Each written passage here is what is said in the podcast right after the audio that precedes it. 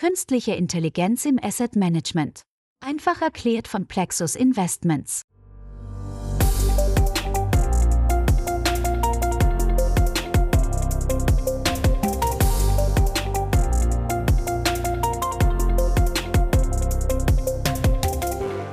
Hallo, liebe Hörerinnen und Hörer der Podcast-Serie Künstliche Intelligenz im Asset Management einfach erklärt. Sie hören die 25. Folge dieses Wissensformats. Insgesamt hat die Serie 26 Episoden, weil sie dem deutschen Alphabet entsprechend von A bis Z geht und unser Alphabet 26 Buchstaben hat. In jeder Folge erfahren Sie Wissenswertes rund um einen Kernbegriff, der relevant im Zusammenhang mit künstlicher Intelligenz im Asset Management ist. Der 25. Buchstabe des deutschen Alphabets ist das Y. Der Kernbegriff ist diesmal also ein Kernbegriff mit Y, nämlich Yield-Prognose. Was KI mit Yield-Prognosen zu tun hat, beziehungsweise künftig zu tun haben wird, darum geht es gleich im Interview. Meine Gesprächspartner sind Günter Jäger, Geschäftsführer des Vermögensverwalters Plexus Investments. Er ist Stammgast im Podcast, das heißt, er ist in jeder Folge dabei. Plexus hat diese Podcast-Serie initiiert und betreibt sie im Hintergrund unterstützt von der Kapitalanlagegesellschaft Universal Investment. Mein zweiter Interviewgast ist Professor Dr. Maxim Ulrich. Er war bereits in den Folgen T, also TPU und V wie Validierung dabei. Maxim Ulrich ist Professor für Finanzwirtschaft und Risikomanagement am KIT oder auch KIT. KIT steht für Karlsruher Institut für Technologie. Professor Ulrich leitet dort unter anderem die Forschung zur computergestützten Risiko- und Vermögensverwaltung. Dabei geht es um die Entwicklung von Echtzeitrisikoanalysen mit Konzepten aus der Finanzwirtschaft, aus der Informationstechnologie und dem maschinellen Lernen. Die Risikoanalysen sollen dazu beitragen, die Gesellschaft besser vor wirtschaftlichen und finanziellen Schocks zu schützen. Ich bin Mario Müller-Dofel, der Podcast-Moderator. Dann holen wir jetzt mal unsere beiden Experten dazu.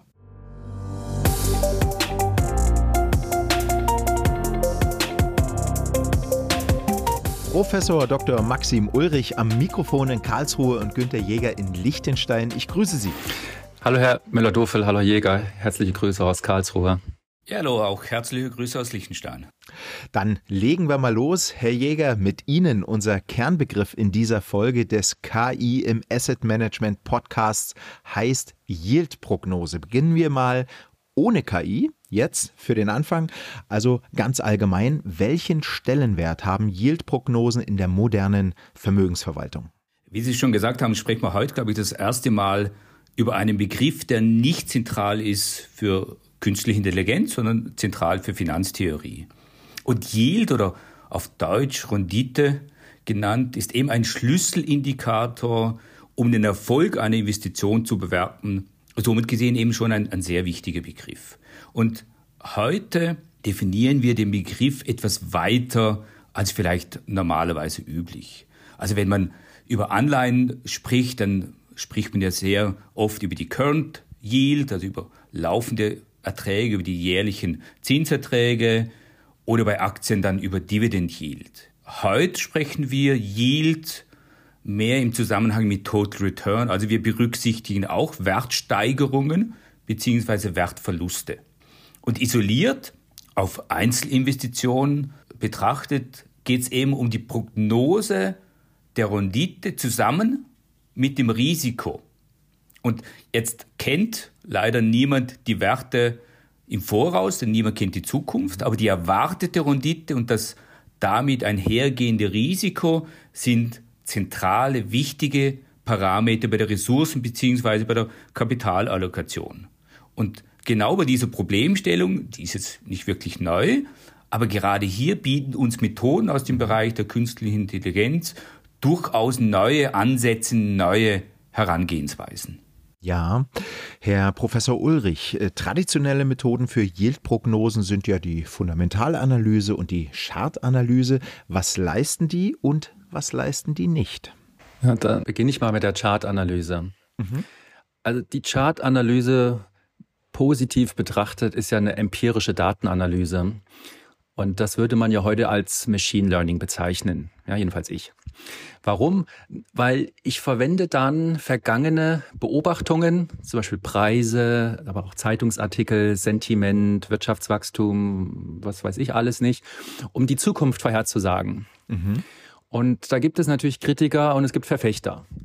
Die Kritiker haben schon immer und auch heute sagen die einfach, das ist ein bisschen wie Kaffeesatz lesen. Und die Verfechter, die sagen, let the data speak. Mhm. Und wir extrahieren das. Meine Sichtweise ist, die Yield-Prognose zielt darauf ab, den Erwartungswert der Renditeverteilung zu bestimmen. Das hat Herr Jäger auch schon so gesagt. Ich habe es jetzt leicht anders formuliert. Und die Varianz, Herr Jäger sprach auch darüber, über die Unsicherheit, das Risiko die ist halt einfach sehr wichtig. Und wer sich bei der Yield-Prognose nur auf die Yield selbst fokussiert, der übersieht einfach, dass man in den Finanzdaten die Zukunft sehr, sehr schlecht vorhersagen kann. Und deswegen muss man sich darauf fokussieren, auch zu sagen, wie sicher bin ich mir denn bezüglich meiner Vorhersage. Und dann ist es auch kein Kaffeesatzlesen mehr, ja, weil das ist ja genau der Unterschied, dass man bei Kaffeesatzlesen sich sehr sicher ist äh, und diese Konfidenz nicht angibt, während der Statistiker das eben machen würde, sauber angibt. Jetzt die Fundamentalanalyse im Gegenzug ist weniger statistisch und hat auch nicht einen kurzfristigen Vorhersagecharakter, sondern mehr so einen langfristigen Charakter, der beruht mehr auf ökonomischem Denken, auf mhm. Geschäftsmodellen der Firma. Und mein Favorit ist eine spezielle Art der Fundamentalanalyse, das beruht auf No Arbitrage. Das ist also im Prinzip, wir nehmen einfach an, der Investor möchte kein Geld auf der Straße liegen lassen. Wir nennen das da Gier, das ist jetzt nicht so ein schönes Wort, aber dem ist nun mal so. Und das selbst erlaubt auch schon, dass man äh, Zusammenhänge, die eingepreist sind, extrahieren kann. Das heißt, kurzum, würde ich das so zusammenfassen, die Fundamentalanalyse beruht auf dem Economics, Business Models und die Chartanalyse ist die statistische Herangehensweise, um zukünftige Preise vorherzusagen. Mhm, vielen Dank. Lassen Sie uns jetzt auch über künstliche Intelligenz sprechen. Herr Jäger, was leistet künstliche Intelligenz bzw. was kann KI leisten, um Yield-Prognosen zu verbessern? Einige Aspekte hat Maxim Ulrich ja schon äh, kurz angeschnitten. Wenn wir es jetzt mal sehr vereinfacht sagen, dann wissen wir aufgrund von Erkenntnissen aus der Behavioral Finance, dass der Mensch nicht ganz so rational entscheidet, wie wir das oft unterstellen. Künstliche Intelligenz sollte eben diese generelle Schwäche eigentlich nicht haben. Und es gibt natürlich einige typische Aspekte, welche moderne KI oder Machine Learning Ansätze von klassischen Methoden abgrenzen und lassen Sie uns da auf ein paar eingehen. Und zum einen ist es eben, wenn wir über Komplexität, Nichtlinearität sprechen. Und mhm. speziell KI-Ansätze sind eben gut darin, komplexe, nichtlineare Beziehungen oder Muster in Daten zu erfassen. Und klassische Ansätze basieren eben oft auf lineare Modelle, die einfache Beziehungen zwischen Variablen annehmen. Und dann ist natürlich der Bereich, wenn es um die Fähigkeit geht, Daten Informationen zu verarbeiten. Und ich sage ja sehr gerne, dass wir in der Finanzbranche eigentlich in der informationsverarbeitenden Industrie arbeiten.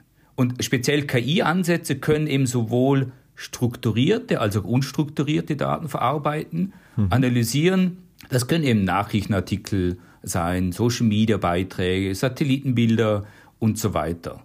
Das heißt eben, KI kann generell massenhaft Informationen verarbeiten und genau da ist der Mensch schon, schon eher limitiert. Wenn es um Kriterien wie Transparenz, Interpretierbarkeit geht, dann ergibt sich ein etwas differenzierteres Bild. Also Ansätze aus dem Bereich KI werden ja oft als Blackbox oder zumindest als Greybox bezeichnet. Das ja, heißt, ja. gerade dort ist die Interpretierbarkeit eben geringer. Klassische Methoden bieten in der Regel eben mehr Transparenz und eine leichtere Interpretierbarkeit. Wir hatten in der letzten Folge ja über Explainable AI gesprochen mhm. und genau dieser Forschungsbereich widmet sich eben, wenn man sie will, diesen Nachteil und versucht, diesen Nachteil zu verbessern. Herr Professor Ulrich, welche aktuell schon verfügbaren maschinellen Lernmethoden innerhalb der künstlichen Intelligenz finden Sie vielversprechend für Yield-Prognosen und warum? Da würde ich mal über die Daten eher reden. Und zwar, also ich weiche ein bisschen mhm. der Frage aus, aber aus einem gewissen Grund, weil mhm. mhm. die Methoden selbst sind nicht das Problem. Methoden sind ja Algorithmen, die kann man implementieren, so weiter und so fort. Das Problem sind die Daten aus meiner Sicht. Und zwar versuchen wir ja mit dieser Yield-Prognose Preise vorherzusagen. Mhm. Und Preise, zum Beispiel Aktienpreise, sind kaum bis gar nicht vorhersagbar, geben dem aktuellen Wissensstandard. Dazu kommt aber noch erschwerend, dass wir aus theoretischer Sicht, das Stichwort effiziente Märkte, dass Aktienmärkte effizient sind oder nahe effizient. Das heißt, vergangene Information ist eingepreist. Und damit ist natürlich die Frage, wenn man versucht, mit Methoden aus der Vergangenheit zu lernen für die Zukunft, dann ist die Frage, was lerne ich denn wirklich? Ist ja alles schon mhm. eingepreist. Mhm. Dazu kommt noch das Problem, speziell für die Yield-Prognose, dass wir kurze Zeitreihen haben, an denen wir dann wirklich unsere Vorhersagen testen. Und damit ist es relativ also es ist nicht unwahrscheinlich, dass man Muster erkennt, die es gar nicht gibt. Ja, also mhm. künstliche Mustererkennung, das ist das Problem. Je komplexer das Modell, umso einfacher natürlich in so eine Falle zu laufen. Oder im Finance, in der Akademie gibt es dann dieses Stichwort wie P-Hacking oder being fooled by randomness. Also P-Hacking bedeutet einfach so ein bisschen, ich schiebe die Modelle hin und her, dass es so gerade passt. Mhm. Oder fooled by randomness. Auch wenn ich mir das Testset angucke, wenn das Testset einfach zu kurz ist, kann da immer per Zufall halt, kann es mal funktioniert haben. Und da bin ich etwas negativ. Wir hatten auch Probleme, so Algorithmen zu replizieren, die veröffentlicht wurden. Daher einfach nur so ein bisschen der Warner bei Y, das Alphabet ist ja bald zu Ende, dass ich sage, es liegt nicht so sehr an den Methoden, es liegt an den Daten, an dem Medium, mit dem man arbeitet. Aber ich gebe Ihnen noch mal ein Beispiel mit. Das war mhm, jetzt alles sehr gerne. Ab, abstrakt. Mhm. Wenn ich über alle publizierten Forschungspaper mal schaue, die Top-Paper können zwischen 0 bis 8 Prozent der Variation von Aktienrenditen im Testset vorhersagen. Jetzt sagen wir mal, fünf Prozent sind vorhersagbar. Das ja. ist so für mich schon relativ optimistisch, äh, die Lesart. Ich weiß jetzt, dass eine einzelne Aktie eine annualisierte Schwankungsbreite, also Volatilität von 50 Prozent hat. Mhm. Und wenn ich davon fünf Prozent erkläre, dann habe ich also 47,5 Prozent der jährlichen äh, Schwankungen ist unerklärt. Das ist nicht mhm. relativ, sondern absolut. 47,5 äh, Prozent. Das heißt, jetzt kurz der Akademiker in mir, wenn ich jetzt ein Konfidenzintervall drum baue, also ich frage mich, was weiß ich denn mit 95%iger Wahrscheinlichkeit, was nächstes Jahr eintritt, mhm. dann wird das eine Rendite sein, irgendwo zweimal 47,5 Prozent äh, Schwankungsbreite den Erwartungswert ignoriere ich hier. Der ist eh nah bei, nah bei Null, sage ich mal. Und damit sehen Sie, dass ich ungefähr mit den besten Modellen weiß, es wird was eintreten mit 95%iger Wahrscheinlichkeit in diesem Rahmen von minus 95 bis plus 95 Prozent. Und das hm. ist natürlich nicht gut. Nee. Und das, ja, aber, aber wir müssen das wieder reflektiert betrachten. Ja? Mhm. Der Einäugige ist der König unter dem Blinden. Das soll einfach heißen, wenn ich eine noch schlechtere Vorhersagekraft habe durch mhm. zum Beispiel lineare Modelle und jetzt liege ich da nur bei zwei Prozent Vorhersagekraft oder bei einem Prozent, dann lasse ich natürlich Vorhersage auf der Straße liegen. Wenn ich es aber vergleiche mit den Ingenieurwissenschaften, mit einem Autopiloten, mit einer Rakete oder mit ChatGPT, dann sind die dort eingebauten Vorhersagen deutlich kräftiger, deutlich stärker als bei uns im Finance, im Asset Management. Und mhm. deswegen mhm. wäre es mir halt wichtig zu sagen, es ist weniger, dass wir Modelle noch nicht erfunden haben oder nicht richtig anwenden, sondern wir arbeiten in dem Milieu der effizienten Märkte. Der Markt ist gierig, Information ist eingepreist und das macht es sehr, sehr schwer, Informationen zu finden, die noch nicht eingepreist ist. Und deswegen würde ich das einfach so zusammenfassen mit, das Problem sind die Daten, nicht so sehr die Modelle. Mhm. Die Daten machen es einfach, dass man gefühlt ist bei Randomness, wie wir sagen, also mhm. per Zufall was erkennen, auch im Testset. Und auch die Forscher sollen weiterhin motiviert werden, ihren Code offen zu legen, sodass man Studien replizieren kann. Und auch bei diesem besten Ansatz, den wir heutzutage so haben, wenn ich allein zehn Prozent erklären kann der Varianz, bleibt bei einer Aktie noch 45 Prozent jahresvoll unerklärbar. Und das ja. darf man nicht vergessen. Es ist also wichtiger, sich dann zu überlegen, wie ich mit dieser Unsicherheit agiere, als jetzt versuchen, in dieser Yield-Prognose noch das letzte Epsilon rauszuholen. Mhm. Herr Ulrich, es geht noch mal weiter mit Ihnen. Ich habe noch eine Frage, das ist mir jetzt gerade eingefallen, auch während Sie Ihre Erläuterung gemacht haben. Das Thema Validierung. Also, äh, was sehe ich da eigentlich? Wie verlässlich ist das? Und so weiter und so fort. Die Validierung von Yield-Prognosen ist ja wichtig. Können Sie einmal erläutern, wie Asset Manager ihre Yield-Prognosen validieren können? Also auch mit Hilfe von KI vielleicht. Mir fallen da aus der Folge V, da hatten wir das Thema Validierung, fallen mir noch Themen ein wie Datenqualität, Overfitting. Äh, können Sie das noch ein bisschen erläutern? Ja, sehr, sehr gerne. Also generell würde ich auf diesen Podcast nochmal verweisen, V. Da haben wir uns ja die Zeit genommen. Mhm. Ähm, was ich seitdem neu gelernt habe, ist, Validierung ist noch viel wichtiger, als ich es in der Folge V äh, betont habe. Und das beruht jetzt auf dieser Erfahrung, dass wir Daten, die veröffentlicht waren, es war auch klar, welche Modelle verwendet wurden, die haben wir versucht zu replizieren und haben nur die halbe Vorhersagekraft bekommen zum Beispiel. Mhm. Ja, und deswegen ist mein Rat für jeden Asset Manager, erstmal jede Studie miss misstrauen natürlich, ja, mhm. nach diesem alten mhm. Churchill-Zitat, vertrau keiner Statistik, die du nicht selber gefaked hast. Das mhm. heißt, man muss einfach gerade, Sie fragen mich als Forscher, immer kritisch sein, immer kritisch sein. Das heißt, was möchte ich für eine Validierung innerhalb meines Forscherteams? Ich sage dann immer jetzt, nehmt das längste Testset. Äh, mhm. Mich interessieren keine letzten zwei bis fünf Jahre. Darüber hatten wir auch schon mal mit Herrn Jäger in einer anderen Folge gesprochen. Der Markt ist sehr dynamisch. Es gibt verschiedene Episoden und Regime, sondern ich möchte gerne mindestens 20 Jahre haben. Und ich möchte nicht nur die Yield-Prognose haben, weil ich weiß, wir können die Yield nicht vorhersagen sowieso. Ich möchte die Unsicherheit kennen. Und dann sehen Sie gerade bei den nicht-linearen Machine Learning-Modellen, im Finance, da werden keine Standardfehler angegeben. Das heißt, ich kann gar nicht messen, wie sicher sind die Parameter geschätzt. Ich kann auch gar nicht äh, abschätzen, wie sicher ist jetzt diese Prognose. Das wird alles noch da sind wir noch nicht da, wo die Ingenieure sind, will ich mal sagen. Mhm. Und was ich auch neu gelernt habe, ist, äh, ich würde äh, dem Asset Manager immer wieder sagen, trennen Sie den Entwickler dieser Vorhersagemodelle mit dem Validierer. Aha. Herr Jäger hat angesprochen diesen psychologischen Bias. Ja. Und ein Bias ist natürlich auch, dass wenn man natürlich selber die Testdaten dann sieht, das hat immer einen Einfluss auf die Modellentwicklung und dem mhm. soll nicht sein. Sie müssen es wirklich einfach machen, etwas zu rejecten. Mhm. Das heißt, im Moment äh, bin ich generell so ein bisschen skeptisch, aber jeder Akademiker ist halt skeptisch. Das ist die Grundlage mhm. äh, von unserem Fortschritt. Und also diese Validierung ist extrem wichtig, damit sie eben nicht reinfallen auf dieses Overfitting, zufällige Muster, ja, ja, ja auch im Testset.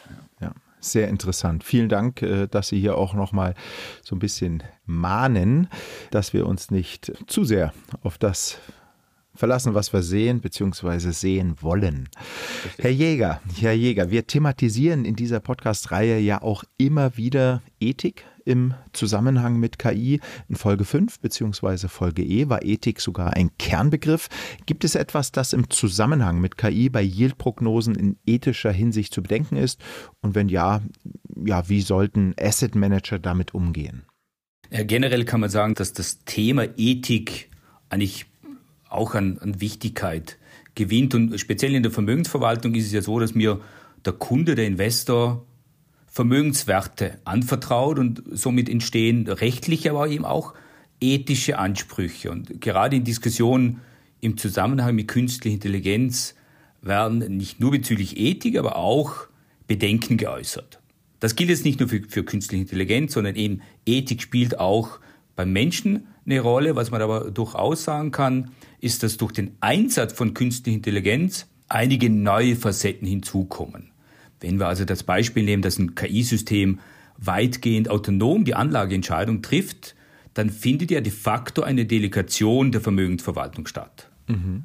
Und damit der Portfolio-Manager, wenn man so will, also der, der Mittelsmann oder der Intermediär, seiner Verantwortung gegenüber seinem Kunden gerecht werden kann, muss er sein System detailliert verstehen und auch erklären können.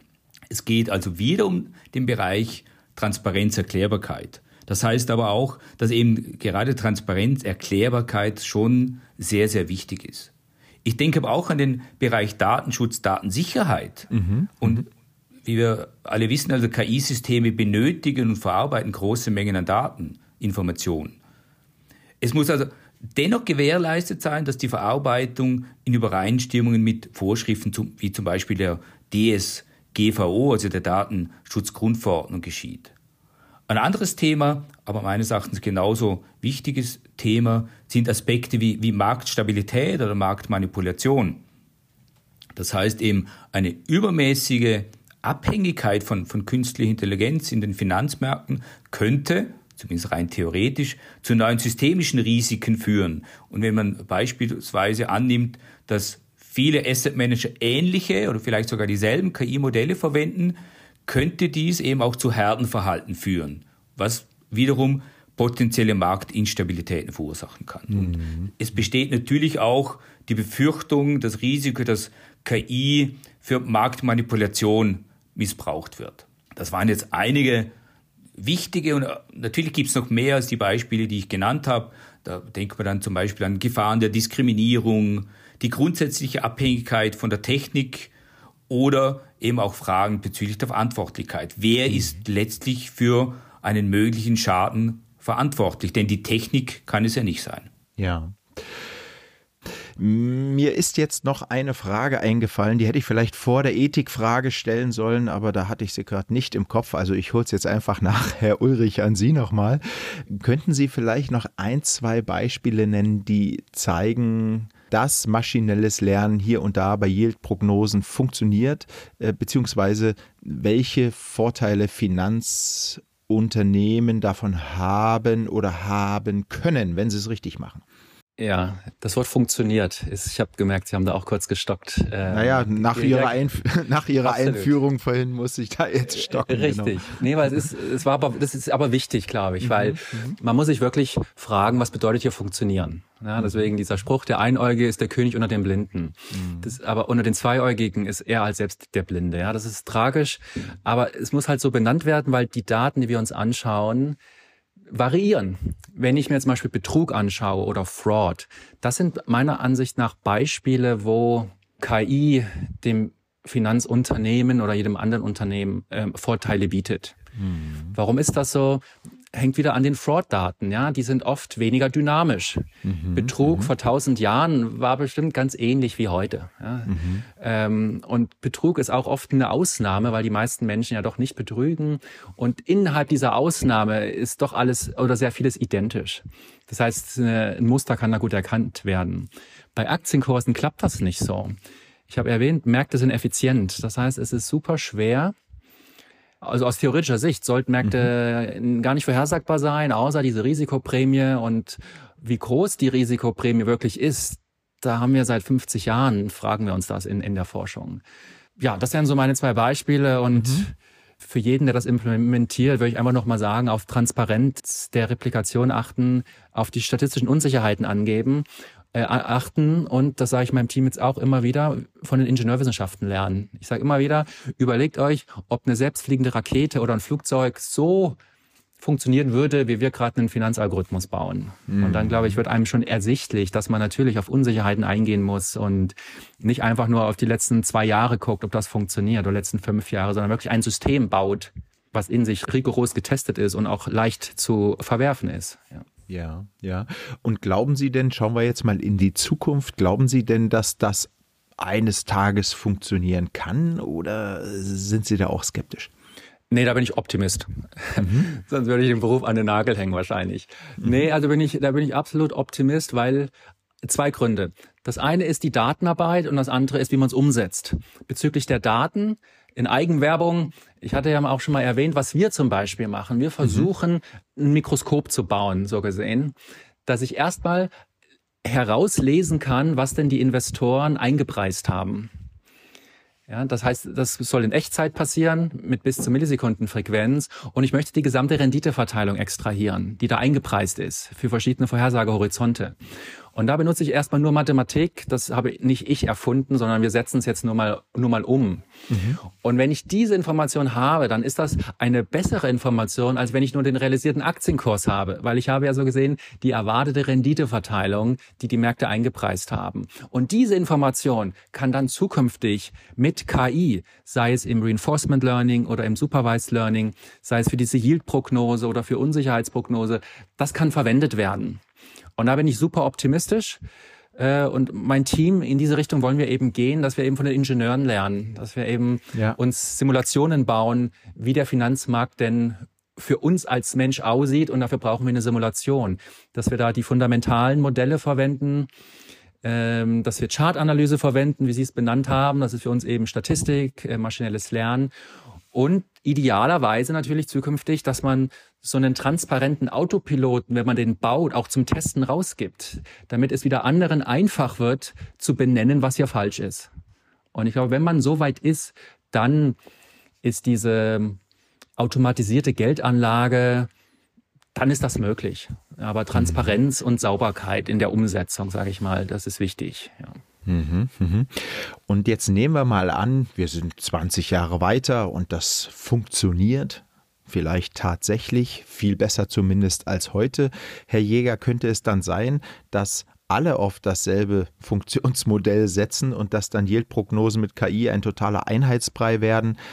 Ja, wenn die Asset Manager eben auf das setzen, was funktioniert. Ist da noch Diversität oder sagt dann jeder das Gleiche voraus? Das ist jetzt natürlich sehr auf der Metaebene. Mhm. Rein theoretisch würde ich das bejahen. Was wir aktuell sehen, sind wir sehr, sehr weit davon entfernt. Und wir selber widmen uns ja der zentralen Frage eben Mensch versus Maschine. Ist der Mensch der Maschine unterlegen? Und wichtig ist eben, wie Sie sagen, dass die Maschine eine zentrale Rolle hat in der Wertschöpfungskette und darunter gehört natürlich die Schätzung der zukünftig erwarteten Rendite. Wenn das rein theoretisch so kommt und jeder verwendet dasselbe Modell, dann sind die Märkte effizient. Dann kann man sich aber auch wieder fragen, was ist der Mehrwert? Denn, mhm. wie Maxim Ulrich ja sagt, bei ineffizienten Märkten ist es nicht nur ein Nullsummenspiel, sondern ist der, der Preis da, wo er hingehört, weil alle Informationen verarbeitet sind dann hätten wir den ultimativ effizienten Markt, dann würde es auch keine KI benötigen.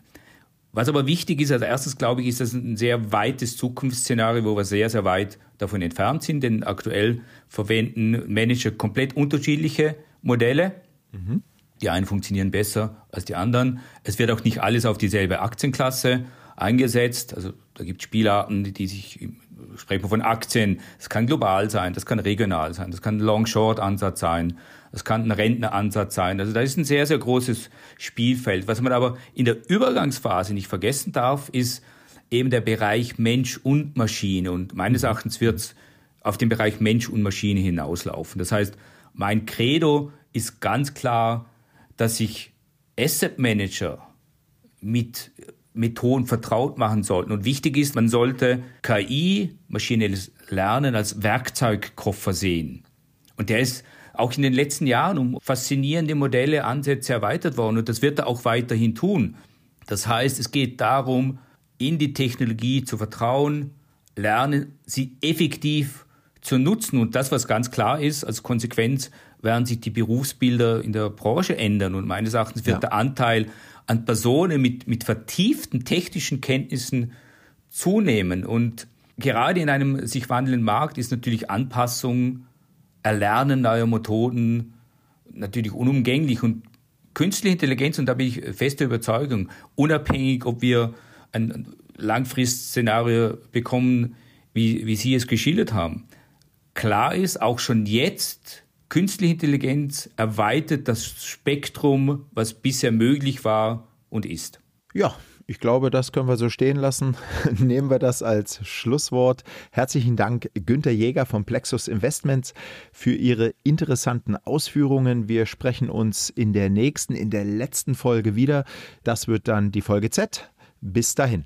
Vielen Dank für die Folge und ich freue mich schon jetzt auf die letzte Folge, zumindest dieser Podcast-Serie. Ich mich auch. Und auch vielen Dank an Sie, Professor Dr. Maxim Ulrich vom Karlsruher Institut für Technologie, kurz KIT. Herr Ulrich, wir beide sprechen uns in dieser Podcast-Folge leider nicht mehr.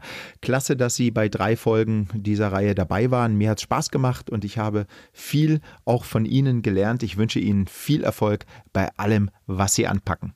Herzlichen Dank, Herr Müller-Dürfel. Herzlichen Dank, Herr Jäger. Hat mir auch sehr viel Spaß gemacht. Und wenn ich einen kleinen Beitrag leisten konnte, um das Interesse zu wecken, dann habe ich das sehr, sehr gern gemacht. Tschüss. Das haben Sie. Danke sehr.